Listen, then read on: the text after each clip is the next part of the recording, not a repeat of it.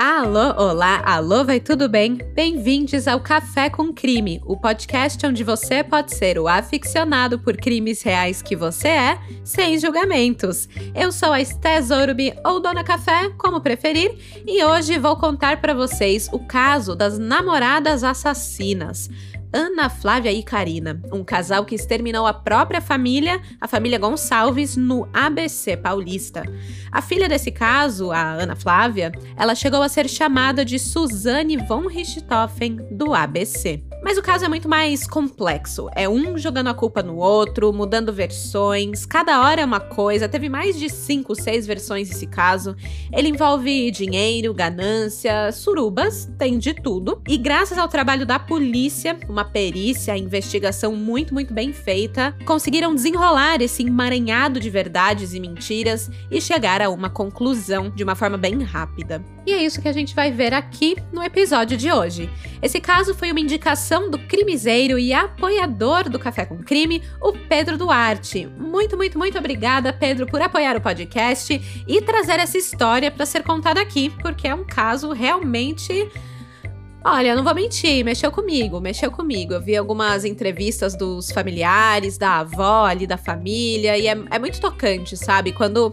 Acho que eu até comentei isso uma vez, quando são casos de família é, dar uma mexida, né? Eu acho que eu falei isso até no episódio que eu fiz com o meu pai. O episódio do, do Dia dos Pais do ano passado, o episódio de agosto, Crimes em Família. A gente comentou um pouco sobre isso. Mas antes de mergulhar aqui nos detalhes desse caso, queria dizer que para quem tá chegando aqui agora, saiba que esse aqui é o terceiro episódio de fevereiro. O podcast tá lançando um episódio por semana, toda quarta-feira, durante esse mês, que será o mês mais crimiseiro do ano, não é mesmo? Mas em março, voltamos a programação normal de lançamentos quinzenais de episódios. Para não perder nenhum caso, nenhuma história, segue o Café com Crime aí no seu Spotify e ativa o sininho para ser notificado quando tiver episódio novo. Pronto? Ativou aí o sininho? Já seguiu? Então bora começar do começo.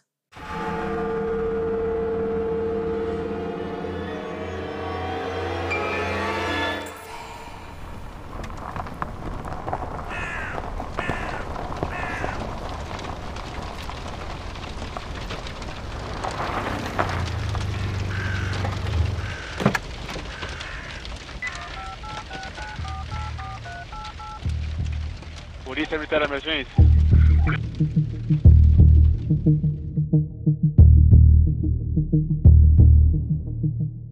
No dia 28 de janeiro de 2020, por volta das 9 ou 10 da manhã, um carro Jeep Compass foi encontrado em chamas na estrada do Montanhão, em São Bernardo do Campo, próximo ao Rodoanel, na Grande São Paulo. O lugar era ermo, não tinha nenhuma casa por perto, ou comércios, nenhum edifício. A estrada tinha uma grama rala, uma vegetação baixa, alguns arbustos e árvores rodeando os dois lados. Um lugar perfeito para ocultar um cadáver. A polícia é chamada para o local e logo descobrem que dentro do porta-malas do carro havia três corpos carbonizados. Pela crueldade do crime, corpos carbonizados no porta-malas de um carro em chamas, de início, a polícia acreditava que poderia se tratar de uma desova do crime organizado, alguma rixa entre facções. Mas, para surpresa do delegado Ronald Kenny, que encabeçou o caso, ao verificar o documento do carro, descobriu que pertencia a um homem chamado Romuyuki Gonçalves. Ficha limpa, sem passagem pela polícia, um homem de família. Será que Romuyuki teve o seu carro roubado para que os criminosos pudessem usar o veículo e cometer essa queima de arquivo? Mas não tinha boletim de ocorrência sobre o roubo daquele carro. Era um pouco estranho. Os três corpos que estavam no porta-malas foram então encaminhados ao Instituto Médico Legal para serem examinados. Devido ao estado dos corpos, completamente queimados, era impossível fazer um reconhecimento. Então a polícia entra em contato com a família dona daquele veículo para saber onde que os donos estavam. É, ainda não se tinha uma confirmação de que os donos do carro eram aquelas vítimas no porta-malas, né? Então eles entram em contato com a dona Vera Lúcia, que era sogra de Romuyuki Gonçalves. Ela era mãe de Flaviana. De início, Dona Vera achou que a família pudesse ter sofrido algum acidente, mas logo ficou sabendo que eram possíveis vítimas, já que, ao chegarem no endereço, na residência de onde a família morava, não encontraram ninguém e o carro também não estava na garagem. Bom, a dona Vera disse que recentemente a Flaviana, a sua filha, tinha feito um implante e tinha registros dentários dela. E também que o neto, o Juan, usava aparelho e também tinha registro dele, registro dentário, né? E que eles podiam usar isso para talvez tentar identificar os corpos. E foi através desses registros dentários que aqueles cadáveres realmente foram identificados. Os três corpos no porta-malas do carro se tratavam de Flaviana Gonçalves, esposa de Romuyuki, né, o dono do carro, do próprio Romuyuki, e o terceiro era do filho adolescente do casal, o Juan Vitor, de 15 anos. Com a identidade das vítimas em mãos, a polícia se dirige ao endereço da casa da família Gonçalves, que ficava a cerca de 6 quilômetros do local onde o carro foi encontrado, no bairro Jardim Irene, em Santo André. Eles moravam em um condomínio fechado, pequeno e simples, mas teoricamente seguro. A portaria contava com um porteiro 24 horas e câmeras de segurança, que mais tarde, por sinal, teriam revelações importantes a fazer. Ao entrarem na casa, os policiais encontraram o um imóvel completamente revirado. Não tinha uma única coisa no lugar. Também encontraram marcas de sangue pelos cômodos, principalmente na cama do casal. Tava na cara que essa foi a cena inicial do crime. Curiosamente, a porta de entrada não tinha sinais de arrombamento. Quem quer que tenha entrado ali para cometer o crime brutal conhecia a família notaram que vários pertences dos Gonçalves estavam desaparecidos. Foram roubados eletrodomésticos, como televisão, videogame, cerca de 8 mil reais, alguns dólares e joias, além de uma arma antiga quebrada que pertencia ao avô da família. A polícia notifica parentes de Flaviana, Romuyuki e Juan, e logo familiares próximos aparecem no endereço, na cena do crime, para entender o que estava acontecendo com os seus queridos. Uma dessas pessoas foi Ana Flávia Martins Menezes Gonçalves, de 24 anos, filha do casal Flaviana e Romuyuki e irmã de Juan. Naquela manhã do dia 28 de janeiro, Ana Flávia acordou às 8 da manhã, tomou banho para se trocar e ir para o trabalho. Ela trabalhava na loja de perfumes da sua mãe, dentro de um shopping do ABC. Ana Flávia não vivia mais na casa dos pais. Ela morava com a namorada Karina em Santo André também. Quando ela sai de casa, já no carro com Karina, o seu celular toca. Era um parente comentando que tinham encontrado o carro de sua mãe em chamas numa estrada. Ana Flávia muda sua rota na hora e se dirige ao condomínio de seus pais no Jardim Irene. Chegando lá, encontra os investigadores, mas não consegue nenhuma informação sobre sua família ou o que tinha realmente acontecido. Em seguida, ela vê a sua avó descer de um táxi, a dona Vera Lúcia Chagas Conceição, de 57 anos, a mãe de Flaviana. Ela pergunta para a neta o que tinha acontecido, mas Ana Flávia apenas diz: não sei, não sei. Mas quem sai falando mais que a boca é a Karina, que estava bem agitada. A Karina diz para a avó da namorada que na noite anterior mesmo elas estiveram com eles, com a Flaviana, o Rumuyuki e o Juan. Tinham jantado, mas algo estranho tinha acontecido no jantar. Antes de dar qualquer detalhe, os investigadores finalmente pedem para Karina e Ana Flávia o seguirem até a divisão de homicídios de São Bernardo. Chegando lá, as namoradas se abraçam, se beijam e aguardam para serem ouvidas. Passaram o dia inteiro assim, esperando. Ana Flávia chega até a tirar um cochilo nos bancos da delegacia. Karina já se mostrava mais agitada, inquieta. Elas foram entrar na sala da delegada quase às sete da noite.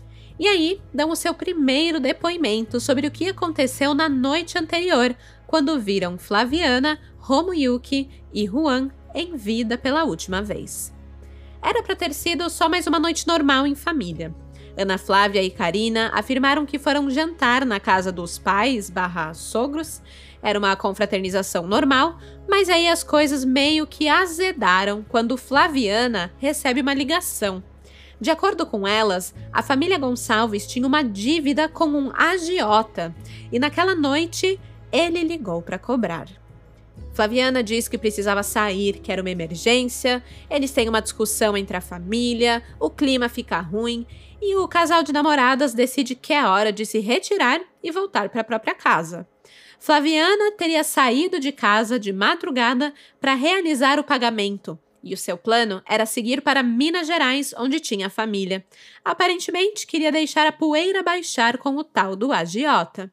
Segundo essa versão, o roubo que aconteceu na casa parecia ser coisa do agiota, para cobrir ali o restante da dívida.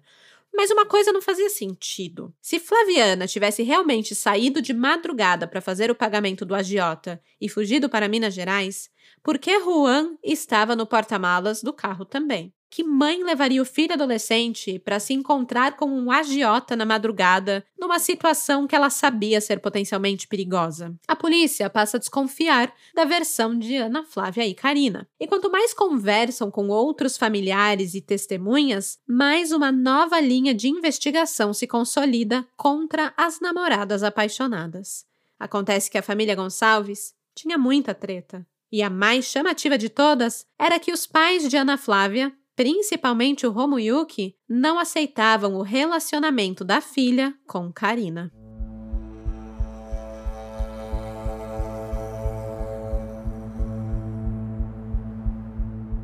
A família Gonçalves era uma família normal da classe média do ABC. Romuyuki era empresário e prestador de serviço de uma montadora. Tinha 43 anos.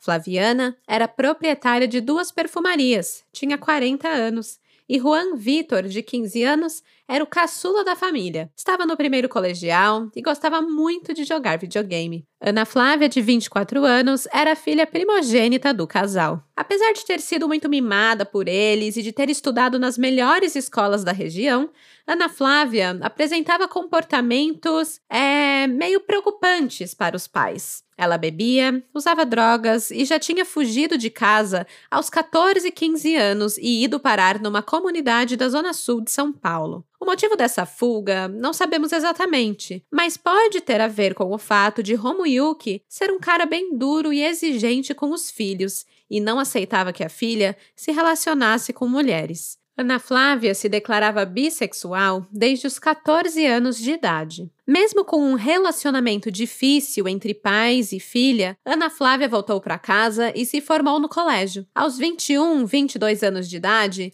ela começou a namorar com Karina, um namoro sério que foi reprovado pelo seu pai. Ana Flávia sai de casa novamente, dessa vez para morar com a namorada, com a Karina. As duas alugam um sobradinho ali por Santo André mesmo e passam a ter uma vida de casada. Mas a tensão entre elas e a família aumentava, até chegar ao ponto de Romuyuki proibir Karina de frequentar a casa da família.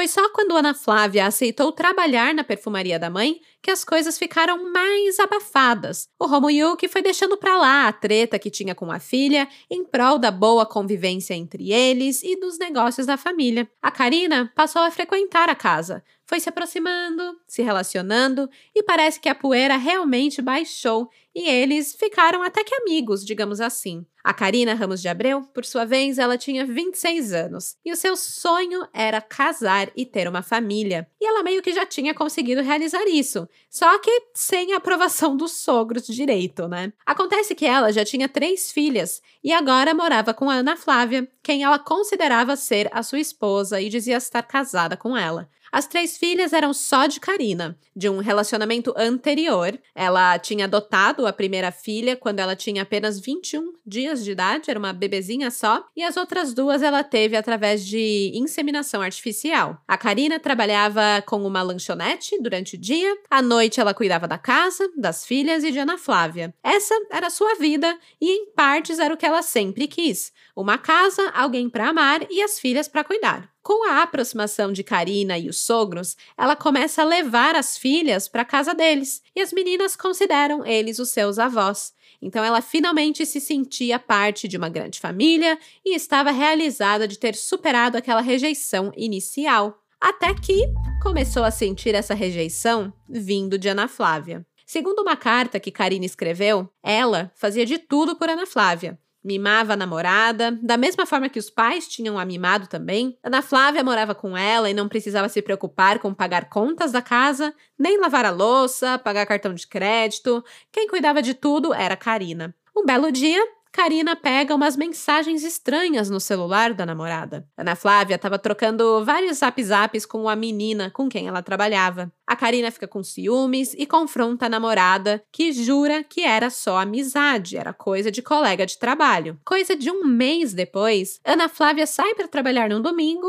e à tarde manda mensagem para Karina dizendo que não voltaria mais para casa. Estava tudo acabado entre elas. E então ela troca de número de celular para Karina não conseguir mais falar com ela. Alguns dias depois, Ana Flávia manda sua mãe, a Flaviana, entregar alguns documentos da Karina que tinham ficado com ela. E é nesse encontro entre Flaviana e Karina que a sogra revela que Ana Flávia não estava ficando na sua casa. Ela estava na casa de um amigo, caindo na farra, saindo, bebendo. Ana Flávia não tinha jeito mesmo. Depois de 18 dias dessa separação, Ana Flávia manda um e-mail para Karina, já que elas não tinham mais o telefone uma das outras. Ela manda esse e-mail dizendo que sentia falta dela e das meninas, das filhas da Karina, né? E que se sentia meio perdida, meio sem rumo, que estava usando muita droga e bebida e que precisava de ajuda. E a única pessoa que tinha cuidado bem dela durante toda a sua vida havia sido Karina. As duas se encontram, choram, se abraçam. Ana Flávia admite que beijou outra mulher, mas Karina a perdoa e voltam a namorar e a morar juntas. E em sua carta, a Karina diz, aspas, Eu era apaixonada pela Ana Flávia e aceitei ela de volta. Ela parou de beber e usar drogas. Fechei os olhos para as mentiras dela. Não conseguia sair daquela relação. Ana Flávia conseguia me levar nas juras de amor, sempre jurando mudar. Fecha aspas.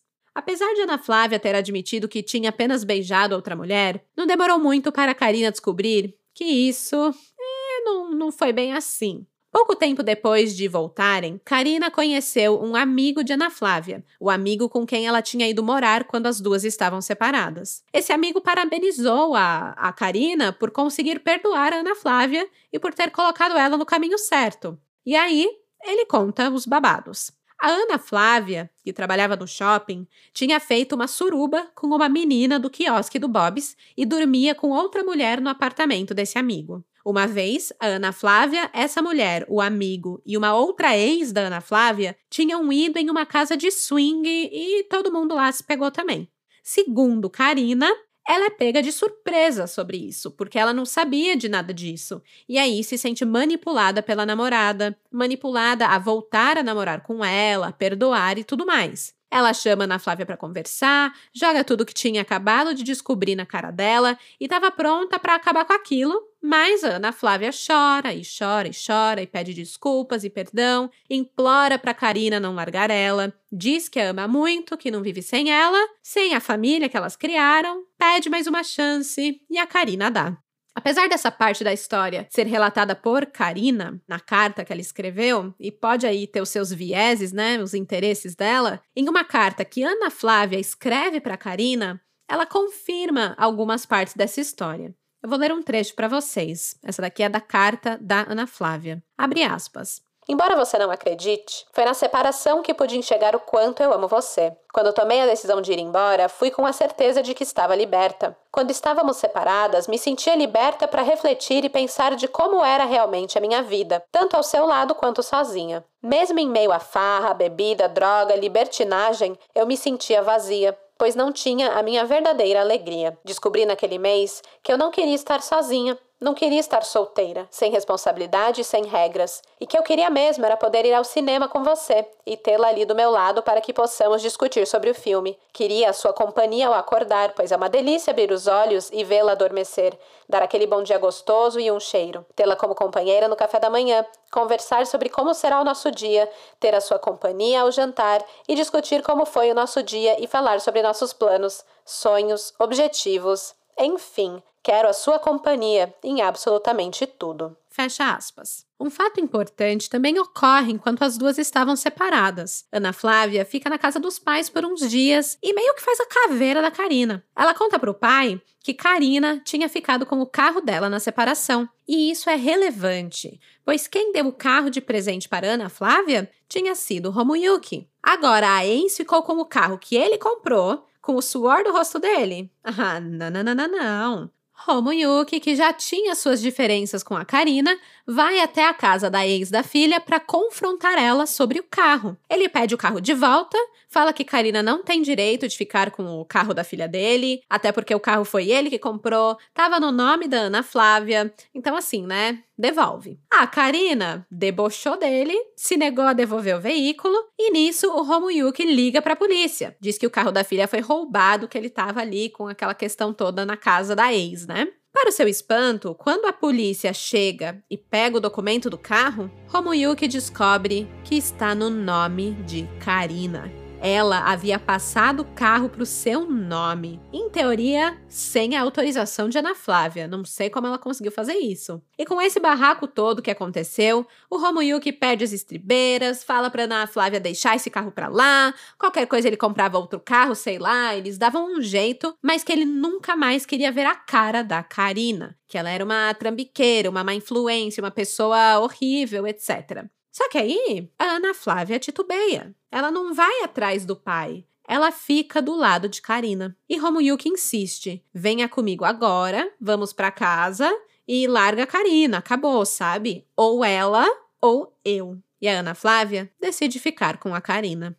E é então que o relacionamento deles nunca volta ao normal. Eles ficam um tempo sem se falar, o Romuyuki proíbe Karina de ir na sua casa de vez, e se a Ana Flávia quisesse aparecer lá, beleza, mas ela teria que estar sozinha. Eles acabam, né, se esbarrando aqui e ali, até porque a Ana Flávia trabalhava na loja dos pais e a Karina vira e mexe ia lá, mas ficou aquele climão na família. E tudo o que o Romuyuki e a Flaviana queriam era afastar a Ana Flávia de Karina. Eles viram que aquele relacionamento não estava dando certo, não era saudável, era meio tóxico. E até pelos dois lados, né? Mas enfim, a Karina Bem, a Karina deixou claro, nas mensagens que ela mandava para Ana Flávia, o quanto ela desprezava a sua família. Ela não lidou nada bem com aquela rejeição. Nessa época, as coisas começaram a ficar meio apertadas para Karina e Ana Flávia. Trabalhando como consultora de vendas na loja da mãe, a Ana Flávia ganhava um salário de dois mil reais. Já a Karina era gerente de uma lanchonete e disse ganhar uns 2,700 mensais. O dinheiro não era suficiente para elas terem o estilo de vida que desejavam, além de pagar aluguel, as contas e sustentar três filhas. E aí, usam o cartão de crédito adoidado e vão acumulando dívidas. Ana Flávia dizia para Karina que a mãe dela tinha diminuído a sua comissão na loja e que não era justo, principalmente porque ela sabia do faturamento da loja. Ela viu que Flaviana trocou de carro, que o seu irmão tinha cartão de crédito, que, segundo ela, a Flaviana gastava à torta e à direita. Acho que de alguma forma ali ela invejava o estilo de vida dos pais e tudo que eles tinham conquistado. E a Ana Flávia se sentia explorada e no direito de ter mais dinheiro do que a família estava dando. E aí, segundo algumas algumas fontes, Ana Flávia começou a passar a mão no caixa da loja, começou a roubar ali o dinheiro do caixa. Acontece que a família Gonçalves não estava nadando em dinheiro como ela acreditava. Aliás, muitas pessoas acreditavam, né? Porque o Romuyuki e a Flaviana tinham ganhado uma pequena herança com a qual eles compraram um carro novo, o Jeep Compass, o carro que foi encontrado é, queimado na estrada, né? Mas não é que eles tinham dinheiro sobrando por aí. Eles só tinham comprado um Jeep. Todo esse histórico turbulento de relacionamento entre Ana Flávia e Karina e a família Gonçalves e todas essas questões financeiras levaram a polícia a duvidar a primeira versão dos fatos contadas pelas namoradas, aquela versão do agiota. Parecia não fazer muito sentido, e quanto mais eles pressionavam as duas, quanto mais eles perguntavam sobre o que fizeram no dia 27 e 28 de janeiro, mais as namoradas se enrolavam e entravam em contradições. Elas não conseguiam contar a mesma história. Cada uma falava um horário para os eventos que ocorreram na noite do crime. Quando perguntadas onde elas foram depois de saírem da casa, cada uma falou uma coisa. Elas também erraram a roupa que estavam usando naquele dia. E enfim, várias contradições que a polícia falou. Tá, tem coisa errada aqui. Mas talvez o mais importante foi o depoimento que uma testemunha deu para a polícia. O delegado Paul Verduras conta. Abre aspas. Nós encontramos uma testemunha que contraria tudo o que elas nos disseram até então. Elas falam que estavam sozinhas, passaram a tarde sozinhas com os pais da Ana Flávia, na casa. Mas chega uma testemunha e fala: não, elas não estavam sozinhas. Tinha mais uma pessoa lá. Inclusive, eles colocaram o carro de ré na casa e carregaram o carro com peso. Fecha aspas. Um dia depois do crime, no dia 29 de janeiro de 2020, Ana Flávia Gonçalves e a namorada Karina Ramos tiveram a prisão temporária decretada. Enquanto Ana Flávia passava o primeiro dia na prisão, os corpos de seus pais e do seu irmão foram enterrados no cemitério municipal Carminha, em São Bernardo dos Campos. Agora faltava a polícia encontrar evidências indubitáveis contra as duas e descobrir quem era a outra pessoa que ajudou as namoradas no roubo da casa e no assassinato de Romuyuki, Flaviana e Juan.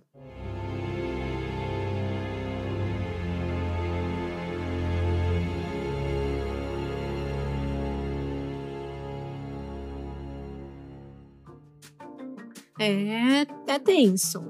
Ainda tem muita história pela frente, mas respire fundo, tome um gole do seu café e escute esse recadinho. O podcast agora recebe apoio de ouvintes através do Apoia-se. Sim, apenas lá no Apoia-se você pode fazer uma assinatura mensal, no valor que você quiser, 5, 10, 15, 20. E com isso, você tem acesso a episódios exclusivos. Então, para você que um episódio a cada 15 dias não basta, essa é uma boa opção. Você ganha um episódio a mais por mês. Além disso, tem outros benefícios que você pode descobrir acessando o Apoia-se. O site é o seguinte: apoia.se barra café com crime. Eu vou deixar o link na descrição desse episódio. É apoia.se barra café com crime. Saiba que o seu apoio fez esse podcast ser possível. Muito obrigada! Pronto, recadinho dado. Deu tempo de tomar o seu gole de café? Então agora eu posso voltar para o crime.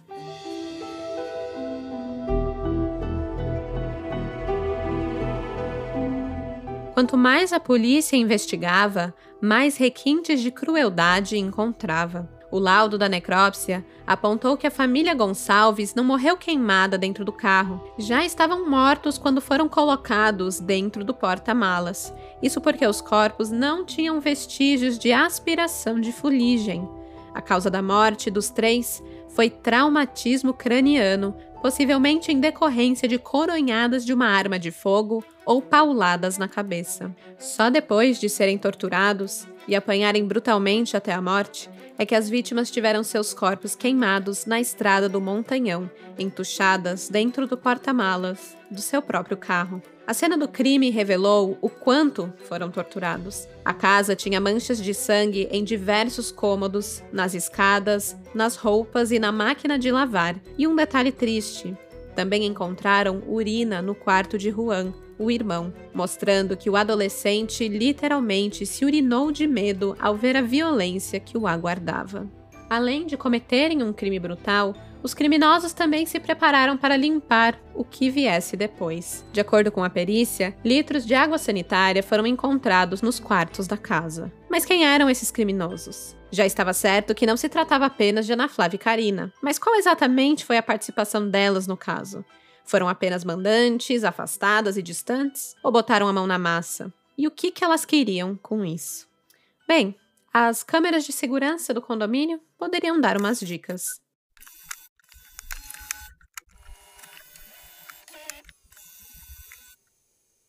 No dia 27 de janeiro de 2020, o carro de Ana Flávia e Karina é visto entrando e saindo do condomínio no Jardim Irene diversas vezes. As duas também são vistas manobrando os carros da família, o Jeep Compass ali na garagem. As namoradas permaneceram na casa da família Gonçalves por mais de seis horas na noite do dia 27 para 28 de janeiro. Ana Flávia chegou de carro primeiro, por volta das oito. Karina entra a pé no residencial logo depois, com o rosto escondido por um capuz que ela vestia. Um capuz num dia quente de verão, por sinal. Às 10h36, o carro da família Gonçalves entra no condomínio com Flaviana no volante. A polícia diz que àquela altura ela já estava dominada pelos assassinos. Quase três horas depois, às 1h14 da madrugada, o carro de Ana Flávia deixa o condomínio, seguido pelo carro da família. O porteiro disse à polícia que quem dirigia o jipe era Flaviana. Ao que tudo indica,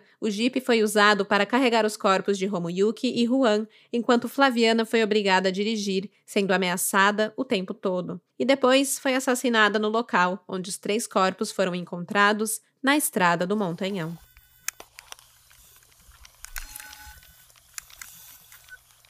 Claro que também temos os vizinhos fofoqueiros, né? O pavor dos assassinos. Os vizinhos que veem tudo, ou veem tudo, e mais importante, contam tudo para a polícia. No dia 27 de janeiro, o condomínio estava movimentado. Era um dia de férias, de verão, então tinha vizinho lavando o carro, criança brincando na rua. E como eram casas do condomínio fechado, elas não tinham um portão entre elas, né? Os quintais ali, as garagens eram meio que abertos assim, era tudo tranquilo. E assim, temos testemunhas que contaram o seguinte para a polícia viram um homem, bastante alto, cerca de 1,90m de altura, circulando pela casa na mesma noite do crime. Também viram esse homem junto de Ana Flávia e Karina, carregando vários objetos pesados da casa para dentro do carro que estava estacionado na garagem. Como a polícia sabe que tiveram que carregar os corpos do segundo andar da casa até o carro na garagem no térreo e ainda levaram eletrodomésticos da casa, era provável que ainda tivesse mais um segundo homem participando do crime. Com essa suspeita, a polícia pede a quebra de sigilo dos celulares de Ana Flávia e Karina para descobrir com quem elas tiveram contato nos últimos dias. Em 31 de janeiro, identificam o homem de 1,90m de altura como sendo Juliano de Oliveira Ramos Júnior, primo de Karina. Juliano tinha 22 anos na época do crime e tinha passagem pela polícia por roubo. Quando foi detido no dia 3 de fevereiro, Juliano confessou o envolvimento nas mortes de Romuyuki, Flaviana e Juan e ainda acusou tanto Ana Flávia quanto Karina de ter participado ativamente no crime. Ainda no dia 31 de janeiro, a Polícia Civil identificou outros dois homens suspeitos. Eles eram Guilherme Ramos da Silva, também conhecido como Lipe ou Massa. Ele era vizinho de Juliano e tinha 19 anos. Na casa de Guilherme, a polícia encontrou o videogame do Juan Vitor e a TV da família Gonçalves, além daquela arma quebrada e antiga que era do avô da Ana Flávia. A essa altura, com os quatro presos, ficava um falando uma coisa, outro falando uma coisa, cada hora mudavam os depoimentos. Era assim, gente, uma loucura, sério. E numa dessas, eles acusam um outro homem de ser o terceiro homem envolvido nesse crime. Disseram que era um tal de Marcos ou Michael. A polícia vai atrás dele e o prende. Mas foi um erro. Mais tarde foi revelado que esse tal de Marcus Michael era inocente. Ele chegou a ficar preso injustamente durante três dias. Ele foi apontado por Juliano como sendo um dos cúmplices, mas depois Juliano acabou confessando que ele só estava tentando proteger o verdadeiro terceiro homem culpado desse crime, o seu irmão, Jonathan Fagundes Ramos. Jonathan tinha 23 anos e ele fugiu após os crimes. Ele ficou foragido na casa da mãe por 13 dias até se entregar na delegacia de Praia Grande, no litoral paulista, no dia 10 de fevereiro. Ele apareceu na delegacia acompanhado pelo pai e disse que não aguentava mais viver fugindo da polícia. Assim, a partir de fevereiro, a polícia tinha cinco suspeitos presos pelo crime do ABC: Ana Flávia e Karina que negavam participação no crime, tanto no roubo quanto no assassinato. Juliano e Jonathan, os primos de Karina, que confessaram o assassinato e o roubo, e Guilherme, vizinho dos primos, que dizia não ter nada a ver com o assassinato, que na verdade ele só foi convidado para cometer um roubo. Apesar da versão do 5 ser diferente e ter muitas contradições, em maio de 2020 todos se tornaram réus e foram indiciados pelo crime de homicídio doloso, no qual há a intenção de matar. A questão é: quem decidiu matar? Quem era a cabeça por trás do crime?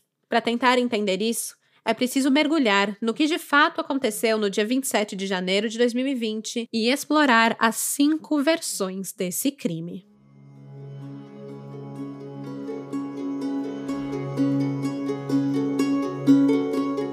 Ana Flávia e Karina sabiam que a família Gonçalves tinha ganhado uma pequena herança, tanto que trocaram de carro, estavam com um Jeep Compass novo. E tem mais: a Ana Flávia sabia que a loja, a perfumaria, faturava bem em dezembro, época de presentes, Natal, aquela coisa toda. Então ela tinha essa ideia de que a família tinha dinheiro guardado dentro de casa por conta dessas vendas que aconteceram na loja. Segundo as duas, Romuyuki guardava 85 mil reais em um cofre que ficava dentro da casa da família. Como elas estavam meio que precisando de grana, resolveram armar um assalto falso para cima da família e ficar com o dinheiro. Karina tem a ideia de convidar os seus primos para o crime, até porque o Juliano tinha experiência com roubos. Eles, por sua vez, convidam o vizinho Guilherme. Os cinco dividiriam os 85 mil reais. Os meninos ficariam com algo em torno de 5 mil reais cada e as duas namoradas dividiriam o restante entre si. No dia 27 de janeiro, Ana Flávia pega o seu carrinho, um Fiat Palio, e dirige até o condomínio de seus pais com Karina no banco do passageiro e Juliano, Jonathan e Guilherme no banco de trás. Ela passa pela portaria e entra no condomínio com facilidade. Ana Flávia deixa então os meninos com a chave do carro e acha melhor eles meio que saírem do condomínio, já que estava bastante movimentado ali com os vizinhos e tudo mais. E três homens estranhos num carro parado ali na frente ia ser, enfim, esquisito, ia chamar muita atenção. Então eles saem do condomínio, ficam dando voltas, vão numa padaria, fazem xixi e voltam pro condomínio, e enfim, ficam esperando um sinal de que estava na hora de entrarem. Acontece que quando Ana Flávia chegou pela primeira vez, não tinha ninguém em casa. Então ela manda mensagem para o irmão, o Juan, perguntando onde eles estavam. E assim fica esperando até a família chegar. Como a Karina não era bem-vinda na casa, ela não entrou junto com Ana Flávia e ficou de ir mais tarde, quando já estivesse na hora do roubo acontecer. Bom, dentro da casa, a Ana Flávia agiu naturalmente. Ela ficou jogando videogame com o irmão Juan assim que eles chegaram, ficaram ali na sala. O Romuyuki estava na cozinha, fazendo frango à milanesa, preparando o jantar. E a mãe, a Flaviana, ainda não havia chegado, pois estava trabalhando na loja de perfumes, lá no shopping. A ideia era esperar Flaviana chegar para poderem surpreender a família inteira, mas ela demorou, demorou demais e decidiram invadir a casa sem ela ter chegado. Assim, Juliano, Jonathan e Guilherme colocaram seus capuzes e fingiram render Karina do lado de fora. Eles invadem a casa, segurando a Karina e anunciam que aquilo era um assalto. E aí, né? Gente, convenhamos. Isso não faz o mínimo de sentido, né? Imagina o Romoyuki olhando a Karina ali na casa dele, sendo rendida, sendo que ela nunca ia lá. Ela era proibida de ir lá. Tipo, o que, que ela tá fazendo rendida na minha casa por bandidos, né? Enfim, é meio sem pé nem cabeça, mas foi a história que as namoradas decidem criar para o crime acontecer. O Jonathan, que estava armado, falou para Karina e Ana Flávia se deitarem no chão da sala junto com Juan. Foi tratando elas como se elas fossem reféns também. O Guilherme então amarrou os três.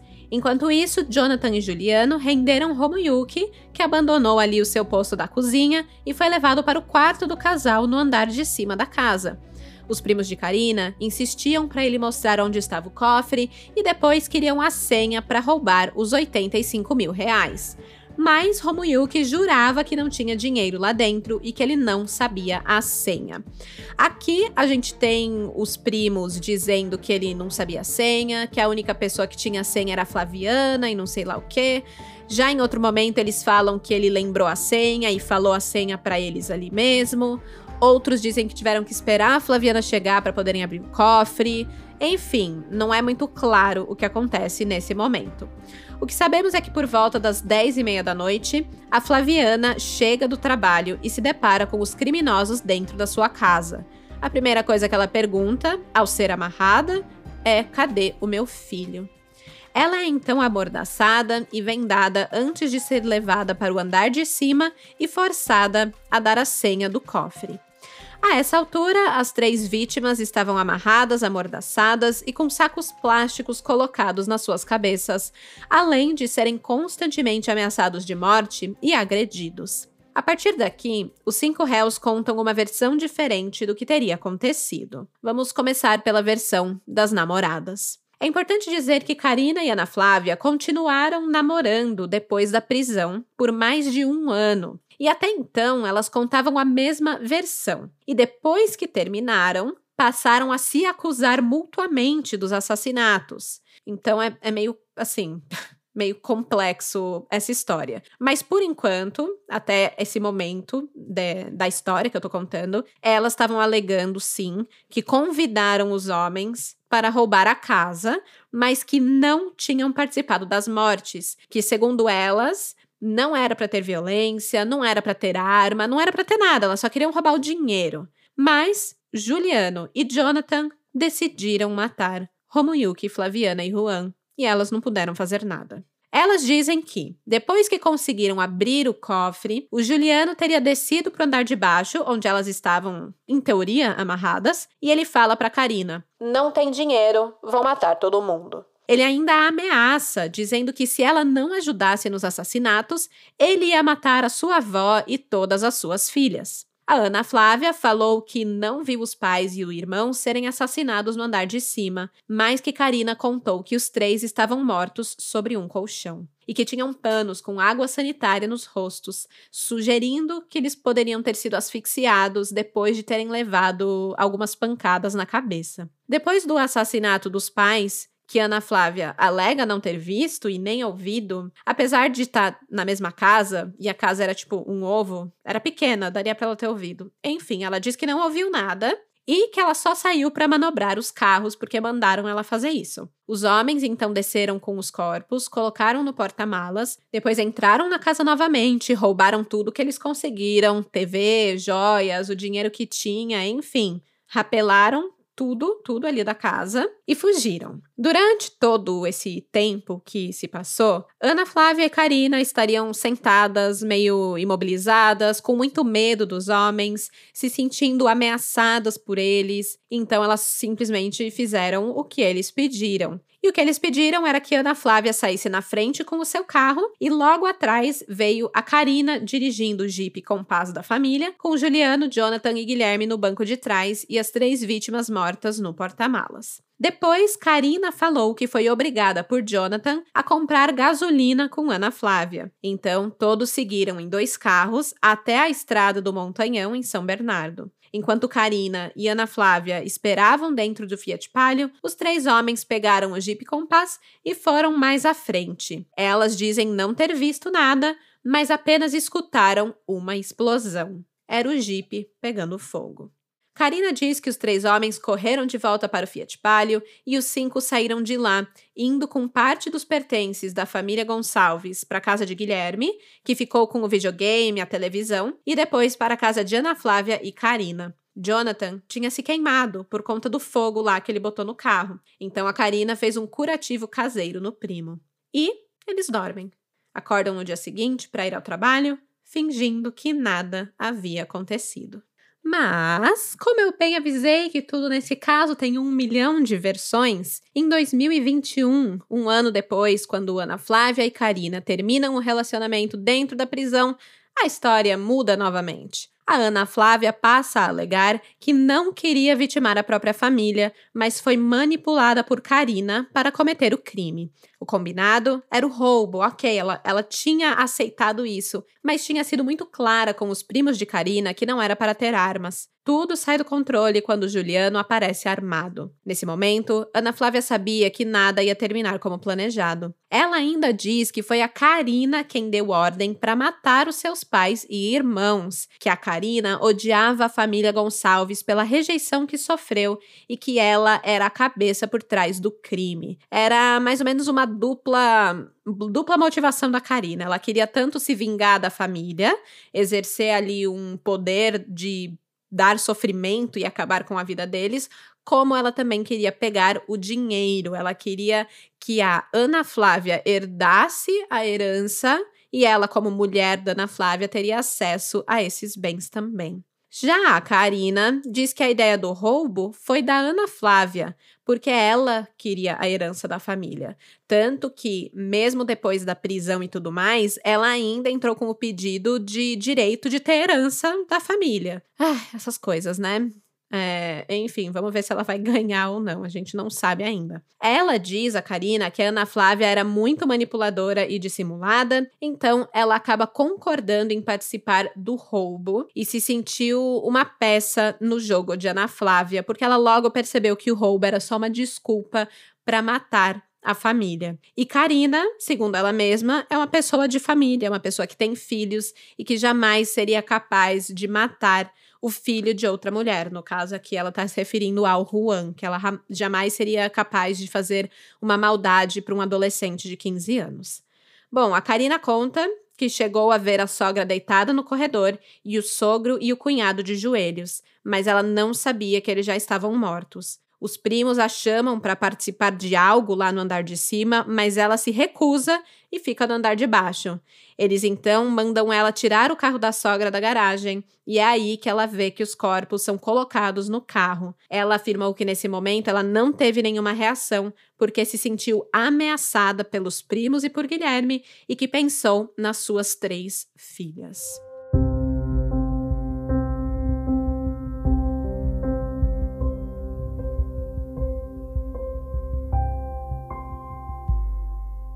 Ok, essa é a versão das namoradas. E o que dizem os irmãos, o Jonathan e o Juliano? Juliano disse que os cinco se reuniram dois dias antes do crime para planejar o roubo à casa da família, que foi tudo premeditado e que todos ali estavam cientes do que ia acontecer, do roubo no caso, tanto Ana Flávia quanto Karina. Os dois irmãos concordam com tudo que as namoradas disseram sobre terem combinado um roubo, terem chegado na casa rendendo a Karina, anunciado um assalto e de terem amarrado Juan e Romuyuki. Mas, quando eles conseguem abrir o cofre e se ligam que não tem dinheiro, os irmãos dizem que houve uma discussão entre os cinco criminosos sobre o que eles deviam fazer. Os três homens, o Jonathan, o Juliano e o Guilherme, dizem que é melhor eles rapelarem os bens da casa para não saírem de mãos vazias e zarpar dali o mais rápido possível para não dar ruim, né? Mas, de acordo com eles, a sua prima, a Karina, discordou, dizendo: Tem que matar todo mundo e vocês três vão me ajudar. Jonathan e Juliano se negaram a cometer o assassinato. Foi então que Karina pediu para Ana Flávia água sanitária e pano. Enquanto elas asfixiavam as vítimas, os dois irmãos e Guilherme cuidaram de roubar os objetos da casa e levar até o Fiat Palio de Ana Flávia. Só que eles também mudam a versão, né? Uma não é suficiente. Em uma outra versão, o Jonathan afirma que Karina teria amarrado um cabo de celular no pescoço da sogra, da Flaviana, e a asfixiado, gritando: Morre desgraçada. Ele, Guilherme e Juliano teriam ajudado a prima no assassinato ao segurar e imobilizar as vítimas. Depois de matar a sogra, Karina teria trazido Juan para ver a mãe morta. O Juan, ele já tinha medo de Karina, pois segundo familiares e amigos dele, ela tinha o ameaçado de morte uma vez antes, antes do ano novo. Vendo aquela cena, o Juan é colocado para se deitar em cima da mãe. A Karina chega ao seu lado e cochicha no seu ouvido. Não falei que ia te matar? É aqui que ele teria se urinado inteiro. A Karina usa o mesmo cabo de celular para enforcar o garoto, enquanto os primos seguravam os seus braços e pernas. Em seguida, foi a vez de Romuyuki, seguindo esse mesmo ritual. Depois, a Karina coloca um saco plástico por cima da cabeça das vítimas.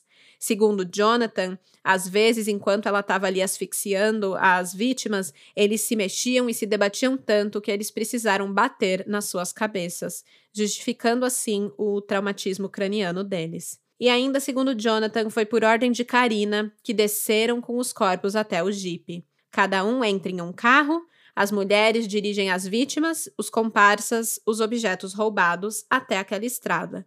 Elas param num posto e Karina manda Jonathan comprar um galão de gasolina. Depois, quando já estão num local ermo, é Karina quem despeja o combustível no carro da família, com o intuito não de ocultar os corpos, mas de pegar o seguro do carro.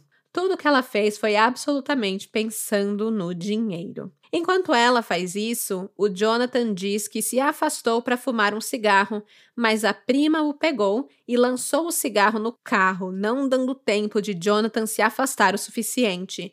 E por isso, assim que a explosão ocorre, ele acaba se queimando. Essa é a versão dos irmãos, algumas delas, né? E por último, a versão de Guilherme.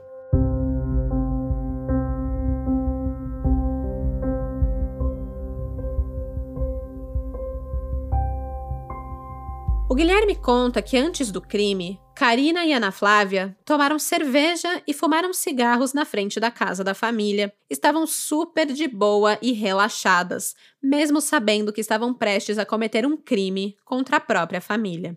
Depois de renderem a família inteira no interior da casa, o Guilherme conta que Jonathan apontava a arma para a cabeça de Juan e dizia que iria matá-lo se o Romuyuki não dissesse o segredo do cofre. Mas o Romuyuki manteve a sua fala de que não sabia a senha e não tinha dinheiro ali. Eles ficam ali então torturando pai e filho até conseguirem abrir o cofre. De acordo com o Guilherme, a ideia de matar a família foi de Juliano, que disse: Não estão colaborando, não tem dinheiro, no banco tem 300 reais. Vamos rapinar e matar todo mundo. Enquanto isso, Guilherme começou a roubar os itens da casa. Ana Flávia e Karina ficaram no andar de baixo, vendo ele retirar a TV da parede da sala. Quando ele subiu, encontrou Jonathan perto do casal e do filho, que estavam deitados na cama, com vendas nos olhos e cadarços amarrados nas mãos. Parecia que nesse momento as vítimas já estavam mortas, apesar de Guilherme não saber informar quando é que elas realmente morreram.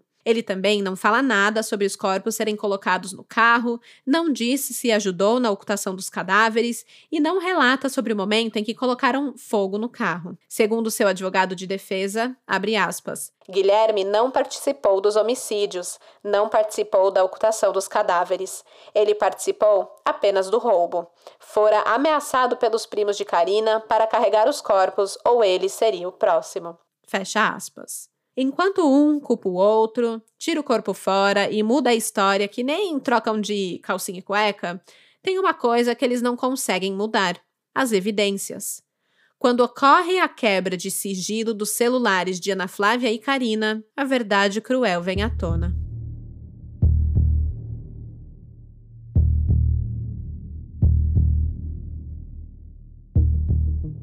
Como comentei no início desse episódio, Ana Flávia ganhou o apelido de Suzane von Richthofen do ABC, e vocês devem ter entendido o porquê.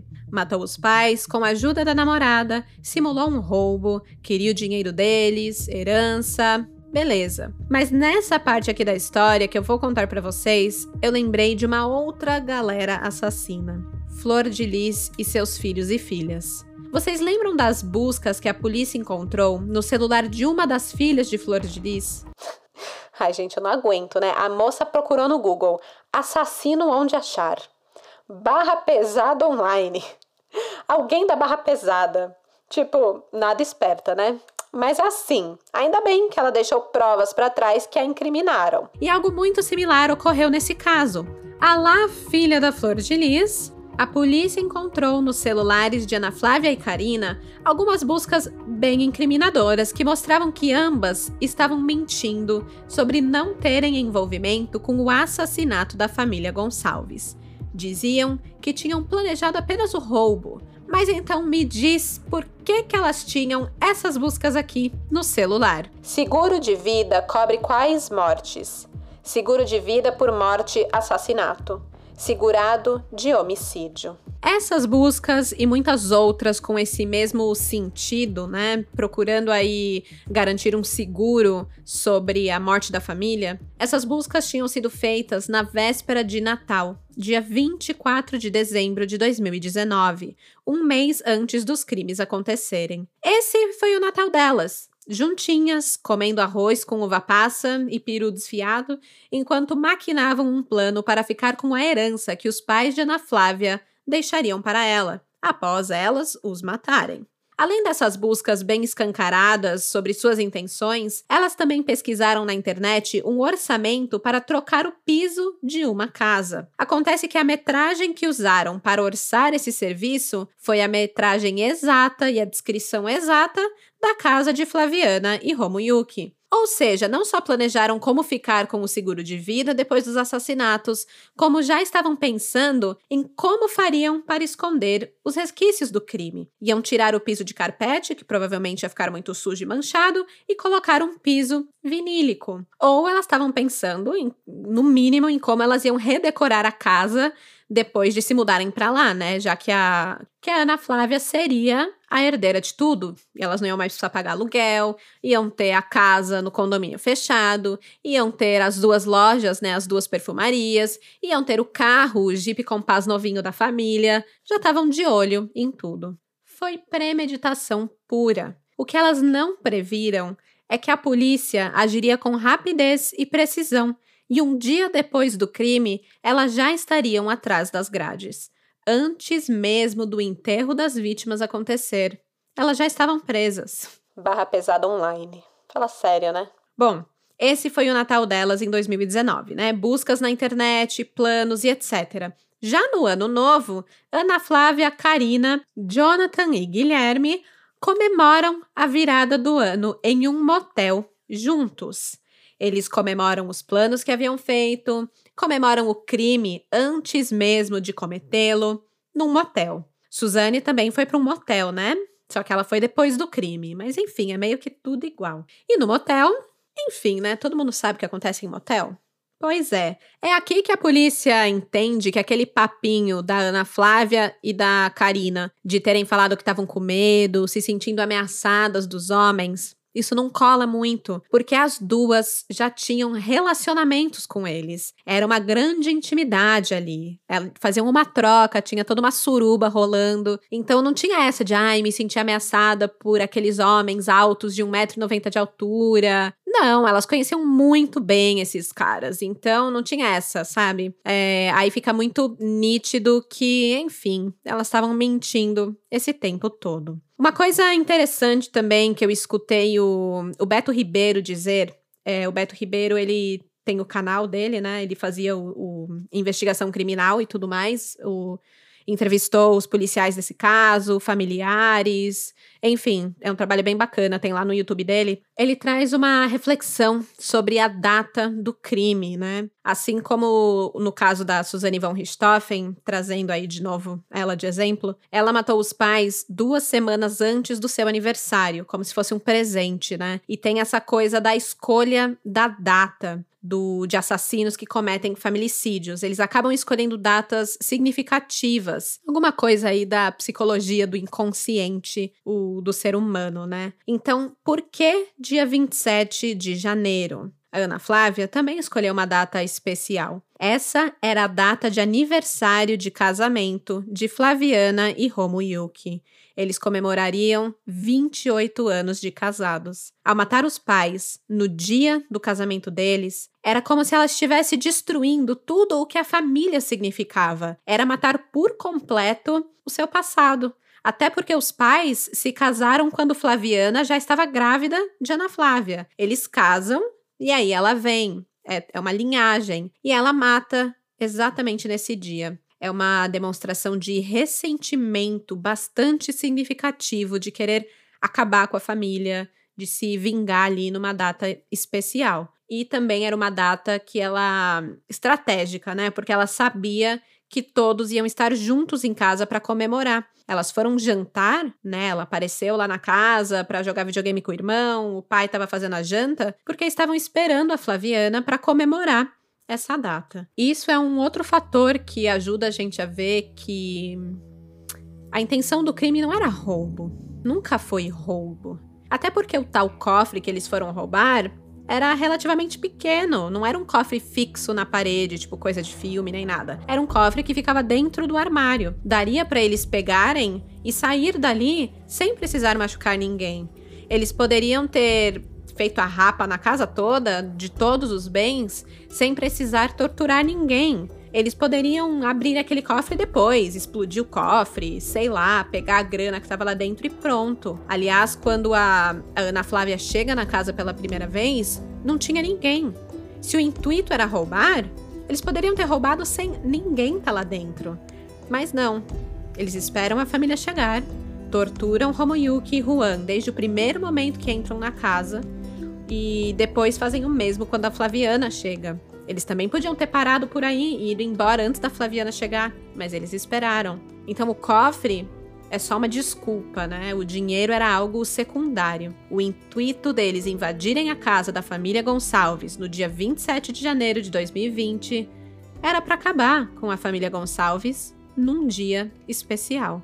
Apesar de um culpar o outro e nunca assumirem nada, no fim das contas, todos ajudam a descer os corpos que estavam no andar de cima, colocam nos carros, compram gasolina, tacam fogo no carro e durante tudo isso os cinco estão juntos. Ninguém saiu fora, ninguém resolveu ir na polícia denunciar nada, já que eram inocentes e, e não estavam de acordo com aquilo, sabe? Não, eles ficam juntos, terminam o serviço juntos e vão para casa juntos. Segundo o juiz Lucas Tambor Bueno, abre aspas, as rés Ana Flávia e Karina agiram por cobiça, pretendendo alcançar o patrimônio das vítimas. Quanto aos acusados Jonathan, Juliano e Guilherme, a prova oral indica que agiram mediante promessa de recompensa. Fecha aspas. Com essa decisão do juiz, os cinco acusados são levados a júri. Entretanto, três anos após o crime, o caso continua sem justiça.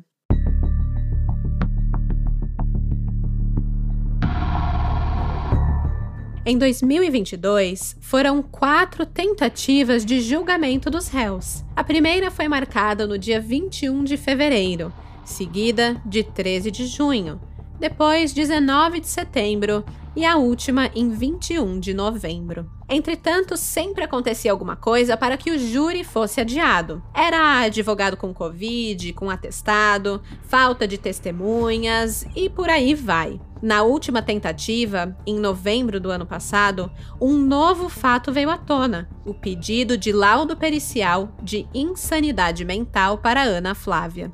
Então, o exame precisa ser feito antes da próxima data do júri, que está marcado agora para o dia 18 de abril de 2023. Até lá, Karina Ramos e Ana Flávia aguardam pelo julgamento na Penitenciária Feminina 1 de Tremembé. Juliano e Jonathan também estão detidos em Tremembé, na Penitenciária 2. O Guilherme é o único que está preso no Centro de Detenção Provisório de Pinheiros, na Zona Oeste de São Paulo. Nenhum tem previsão de saída antes do julgamento. O juiz Lucas Tambor Bueno afirmou que, abre aspas, a imputação de três crimes de homicídio multiqualificado, três crimes de ocultação de cadáver, roubo circunstanciado e associação criminosa é gravíssima e demonstra comportamento incompatível com o convívio em sociedade, não se admitindo a concessão de qualquer benefício liberatório a quem responde por tão graves condutas. Fecha aspas.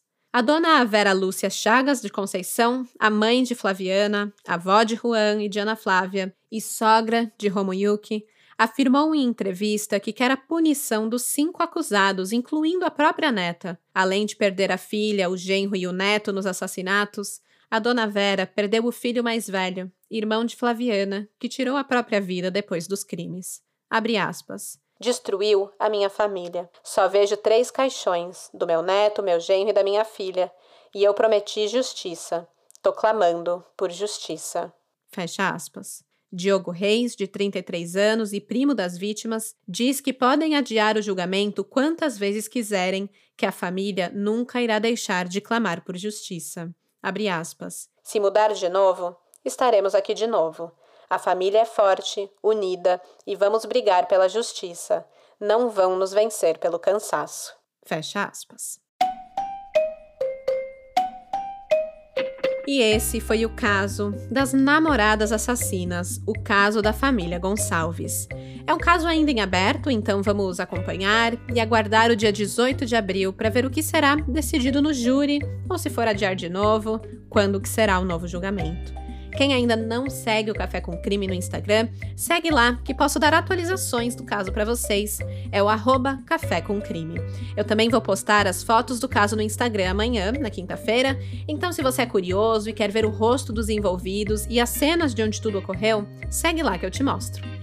Semana que vem tem episódio novo. Será o último episódio de fevereiro antes de voltarmos para as postagens normais do podcast, a cada 15 dias. Então, não perca o próximo episódio. Quem gosta de spoiler, lá vem spoiler. O próximo caso será o assassinato estranho e complexo do jornalista Valcimar José de Souza, que também envolve um casal, ciúmes, histórias mal contadas e muito mistério. Até quarta-feira que vem, crimizeiros. E até lá, não aceitem convites esquisitos dos seus vizinhos, porque de desgraça já basta esse podcast. Tchau, tchau! Esse episódio foi escrito, produzido e apresentado por mim, Stephanie Zorbi, com sonorização e edição de áudio de Luigi Calistrato e pesquisa de Ana Ferrari. As fontes utilizadas para esse episódio foram Diário do ABC, G1, R7, Tribunal de Justiça de São Paulo, Jus Brasil, o Arquivo Vivo do Balanço Geral, o Investigação Criminal, Operação Policial, o Facebook de Karina Ramos de Abreu e a minha melhor amiga, Wikipédia.